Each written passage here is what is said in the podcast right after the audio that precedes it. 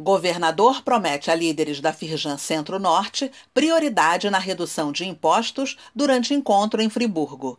Empresários entregaram a Cláudio Castro, nesse domingo, dia 10, um documento que enumera os principais pleitos do setor industrial do Centro-Norte Fluminense nas áreas de infraestrutura, ambiental, administrativa e fiscal.